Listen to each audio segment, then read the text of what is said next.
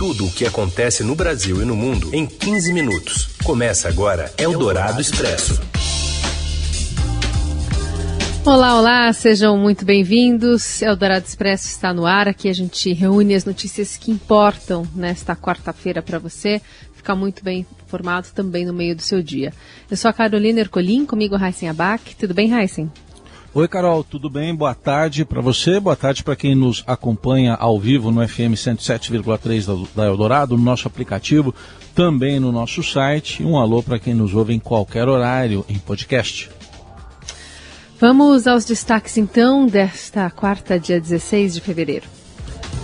Dezenas de pessoas morrem após temporal atingir a região serrana do Rio de Janeiro. As buscas continuam em Petrópolis e os bombeiros não sabem quantas ainda estão desaparecidas. Jair Bolsonaro diz a Vladimir Putin que Brasil é solidário à Rússia e pede colaboração nas áreas de defesa, energia e agricultura. E ainda, uma rebelião de garimpeiros no Pará e o alerta do futuro presidente do TSE para cyberataques nas eleições. É o Dourado Expresso. Tudo o que acontece no Brasil e no mundo em 15 minutos. Temporal em Petrópolis, qual choveu em 6 horas, o equivalente a um mês todo, já fez mais de 40 mortos. Direto da cidade da região serrana do Rio, fala o Márcio Douzan. Boa tarde, Douzan. Olá, Carol, olá, Heisen, olá a todos. A Defesa Civil já confirmou a morte de pelo menos 44 pessoas na tragédia que se abateu aqui na cidade de Petrópolis, na região serrana do Rio, por causa das fortes chuvas que aconteceram na tarde de ontem e até o início da noite aqui em Petrópolis. As ruas da cidade estão completamente enlameadas, muitas vias interditadas. O trabalho do Corpo de Bombeiros, da Defesa Civil e de servidores de diversas cidades, inclusive do entorno aqui de Petrópolis, Petrópolis não para e não há previsão de se encerrar esse, tra esse trabalho por uma questão muito simples. Na região mais afetada pelas chuvas aqui no Morro da Oficina, não se sabe exatamente quantas pessoas moram, quantas casas existem, então o Corpo de Bombeiros não sabe estimar o total de pessoas que ainda encontra-se soterrada, então a gente não sabe, o Corpo de Bombeiros não sabe informar até quando irá esse trabalho de resgate e também não sabe informar quantas pessoas estão desaparecidas. Bom, a gente está aqui em Petrópolis desde o início da manhã, não choveu mais desde então, mas o tempo está instável e há uma previsão de que possa voltar a chover, mas por hora é isso, são 44 mortos já confirmados e esse número infelizmente ainda deve aumentar. Segundo a Prefeitura de Petrópolis, foram contabilizados 229 ocorrências, das quais 189 são por deslizamentos. Ao menos 21 pessoas foram resgatadas com vida, mais de 180 militares trabalham no atendimento à população. O órgão ainda informou que vários pontos do centro estão bloqueados e as aulas da rede pública foram suspensas. A Prefeitura orientou que os moradores evitassem sair de casa. A rodovia Rio-Petrópolis foi parcialmente interditada na altura do quilômetro 82, nas mediações do terminal rodoviário devido à queda de uma barreira. A prefeitura também diz que de decretou estado de calamidade pública. E essa chuva extrema que atingiu a serra do Rio de Janeiro, a região serrana do Rio, foi motivada pela formação de áreas de instabilidade a partir da passagem de uma frente fria pelo estado e as características do relevo da região, segundo meteorologistas ouvidas pelo Estadão também influenciam neste cenário de impactos outros fatores, como o histórico recente de chuvas, as mudanças climáticas, a urbanização desordenada e a ocupação do solo, por exemplo. Para o restante da semana, o céu segue bastante encoberto na região de Petrópolis, com a possibilidade de chuva de fraca média intensidade ao longo do dia. Eldorado Expresso. Em uma declaração conjunta após reunião reservada no Kremlin, o presidente Vladimir Putin da Rússia e o presidente da República Jair Bolsonaro prometeram ampliar a cooperação econômica e as relações bilaterais entre os países. Encerrada a reunião, que durou cerca de duas horas e foi seguida de um almoço, Bolsonaro agradeceu ao presidente Vladimir Putin pela parceria na área de fertilizantes. Na abertura, Bolsonaro disse que Brasil e Rússia têm muito a colaborar em várias áreas. Afirmou que o Brasil é solidário solidário à Rússia. Estou muito feliz e honrado pelo seu convite. Somos solidários à Rússia. Temos muito a colaborar em várias áreas: defesa, petróleo e gás, agricultura. Putin, por sua vez, disse que o Brasil é o principal parceiro comercial da Rússia na América Latina. O presidente da Rússia também destacou o envio de quase 10 milhões de toneladas de fertilizantes ao Brasil. A crise né, desse material é o principal interesse do país na visita oficial. Bolsonaro ainda agradeceu Putin porque, segundo ele, o líder russo se posicionou pela soberania brasileira em questões ambientais de forma muito especial, quando alguns países questionaram a Amazônia como patrimônio da humanidade, eu quero agradecer a sua intervenção, que sempre esteve ao nosso lado em defesa da nossa soberania. Brasil e Rússia abrigam as duas maiores tensões florestais do mundo. Decidimos estabelecer diálogos sobre biodiversidade e sustentabilidade. Lembro a todos que a nossa matriz energética elétrica corresponde a 85% de fontes não renováveis contra 28% do mundo, ou melhor, de fontes renováveis. Bolsonaro se sentou próximo de Putin durante a reunião após se submeter a cinco exames de Covid exigidos pelas autoridades russas. Eldorado Expresso. Em entrevista exclusiva ao Estadão, o ministro do Supremo Tribunal Federal e futuro presidente do Tribunal Superior Eleitoral Edson Fachin alerta para cybercrimes, cita a Rússia e diz que as instituições terão seu maior teste em outubro. De Brasília fala o Breno Pires. Boa tarde, Carol e Heisen. Nessa entrevista cheia de recados e simbolismo, o ministro Edson Fachin, que é conhecido como relator da Lava Jato no Supremo, disse que a prioridade no TSE será a segurança cibernética. Ele informou que já existem riscos detectados sob atividade hacker de outros países, inclusive da Rússia e da Macedônia do Norte, que podem pôr em risco a segurança das eleições no Brasil em 2022. Daí o trabalho reforçado no setor. Nessa entrevista, Faquin também deixou claro um ponto muito importante e um recado indireto ao presidente Jair Bolsonaro.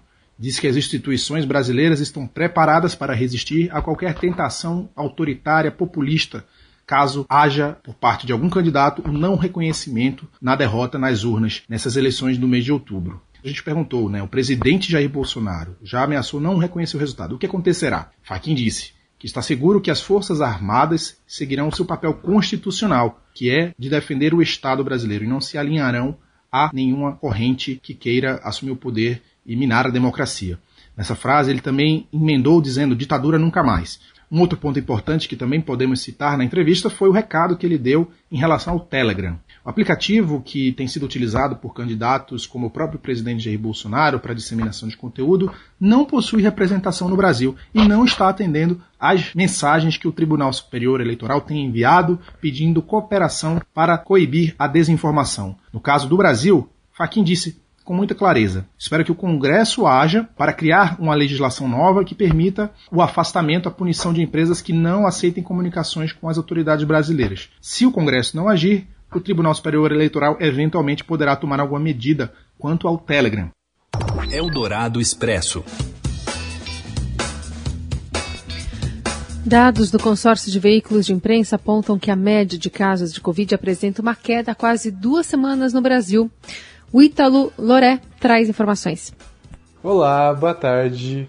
Depois do Brasil ter atingido o pico de casos de Covid com o avanço da variante Ômicron, a média móvel de contaminações está em queda há quase duas semanas no país. O índice saiu de 188 mil no último dia 3 para 127 mil nesta terça, segundo dados reunidos pelo consórcio de veículos de imprensa. Especialistas apontam que, apesar de os números seguirem altos, a tendência dos últimos dias indica que o pico causado pela Omicron já pode ter passado, principalmente nas grandes cidades.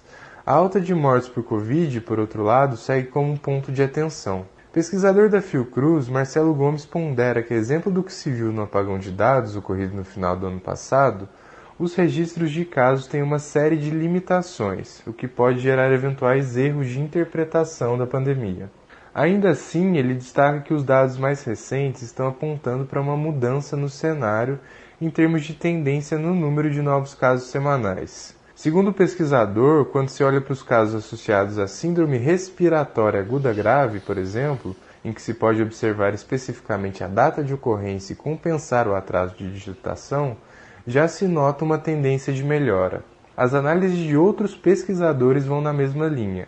mas eles reforçam que é importante manter o alerta, até porque a média de mortes ainda segue em alta. Segundo dados do consórcio de veículos de imprensa, a média móvel de casos dessa terça foi 29% menor na comparação com duas semanas atrás. A de mortes, em contrapartida, foi 30% superior em relação à mesma data. E há pouco, em coletiva de imprensa, o governador de São Paulo, João Dória, informou que nesta quinta-feira serão entregues mais 10 milhões de toneladas da Coronavac para vacinação de crianças no Brasil pelo Instituto Butantan. Dória disse ainda que o estado de São Paulo atingiu a marca de 60% da população de 5 a 11 anos já vacinada contra a Covid. Eldorado Expresso. Garimpeiros fazem levante contra a fiscalização ambiental no Pará e bloqueiam a sede do ICMBio em Itaituba. Só que de Brasília, quem informa o André Borges. Boa tarde. Boa tarde, Heisen, Carol e ouvintes da Rádio Dourado. A gente vive aí mais um dia de tensão na floresta amazônica. Um grupo de garimpeiros fechou a frente do Instituto Chico Mendes, de ICMBio, na cidade de Itaituba, no Pará. Itaituba, que fica ali na, nas margens do rio Tapajós, é muito conhecida já há décadas como um dos principais polos de exploração de garimpo ilegal do Brasil. Ali eles usam muito aquelas balsas ao longo do rio, né, que ficam dragando, sugando a terra no fundo do rio na extração de ouro. Também usam aqueles tratores, né, as tais PCs, equipamentos enormes para poder derrubar o morro atrás também de ouro são atividades ilegais.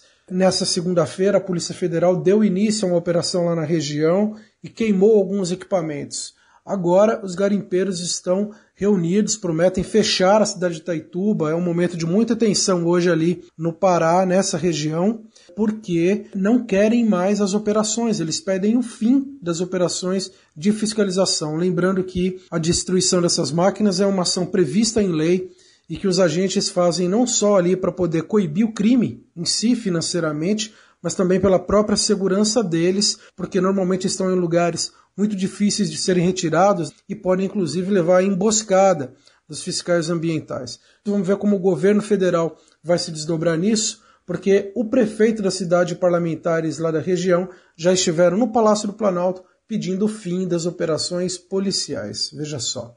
Boa tarde para você, Heisen, Carol e ouvintes da Rádio Dourado. Eldorado Expresso. Seis anos após os Jogos Olímpicos do Rio de Janeiro, arenas do Parque Olímpico voltaram a ser utilizadas para competições. O Robson Morelli fala para gente. Olá, amigos! Hoje eu quero falar do Parque Olímpico dos Jogos de 2016, lá no Rio de Janeiro. Parque Olímpico que começa a ser retomado esportivamente, isso mesmo. Quando foi construído lá para os Jogos de 2016, com investimento total da Olimpíada ali por volta de 40 bilhões de reais, a promessa era que o local, onde tinham ali quatro, cinco arenas, continuasse ativo, o local continuasse ativo, as arenas continuassem a receber modalidades esportivas, mas isso não aconteceu de fato. Shows musicais, games tomaram conta do local e as competições esportivas deixaram um pouco de acontecer. Nos dois últimos anos para cá, inclusive nesta temporada. Muitos eventos esportivos, como tênis, como jiu-jitsu, estão sendo marcados para essas arenas. Lá atrás também foi feita uma estimativa na ordem de 35 milhões para manter o local em atividade. Tudo isso está sendo retomado de forma lenta, mas está sendo retomado, porque é um complexo esportivo e precisa receber as provas esportivas. Então, o Rio de Janeiro, junto com os envolvidos que cuidam desse setor lá na cidade, eles estão retomando toda essa logística, toda essa expectativa, inclusive do morador do Rio de Janeiro, para que as arenas sejam ocupadas, para que o local sirva como mais um atrativo para levar as pessoas, os turistas do Rio de Janeiro. É isso, gente. Falei. Um abraço a todos. Valeu. Ponto final no Eldorado Expresso desta quarta-feira, meio de semana. Você segue com a atualização em tempo real de tudo que está acontecendo, especialmente no Rio de Janeiro e na Rússia, né? Por conta da visita do presidente e dessa tormenta que abalou a região serrana do Rio. ao longo do dia no portal né, do Estadão e nas plataformas digitais. Valeu, Heisen. Valeu, Carol. Gente, obrigado pela companhia e uma boa quarta. Até amanhã. Você ouviu Eldorado Expresso tudo o que acontece no Brasil e no mundo em 15 minutos.